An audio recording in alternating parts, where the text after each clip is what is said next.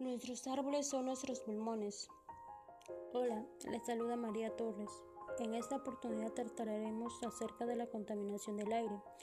Conocerás cómo el ser humano es capaz de tener conciencia, ya que solamente se preocupa por satisfacer sus necesidades y sin saber que el medio ambiente cada día se destruye y debemos preguntarnos qué vamos a dejar a las futuras generaciones.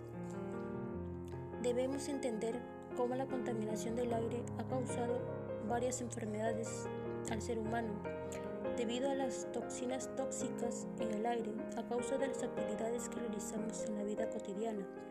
Bueno, una de mis propuestas para poder evitar la contaminación al aire es que no debemos quemar la basura, ya que a veces los basureros no pasan y obligados debemos hacer esta acción.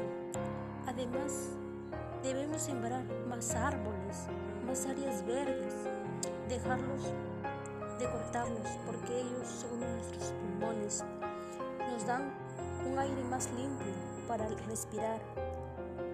Asimismo, les recomendaría que seamos capaces de hacer un cambio hacia el futuro sin contaminar el aire. Yo sé que puede, así podemos tener una salud más adecuada para dejar a nuestras futuras generaciones. Con todo lo mencionado, estoy segura que tú vas a cumplir y hacer todo lo posible para lograr un cambio para evitar la contaminación del aire. El cuidado de nuestro ambiente depende de ti. Sé que lo sabes, es importante para tus futuras generaciones. Recuerda, el aire es un elemento esencial para la vida.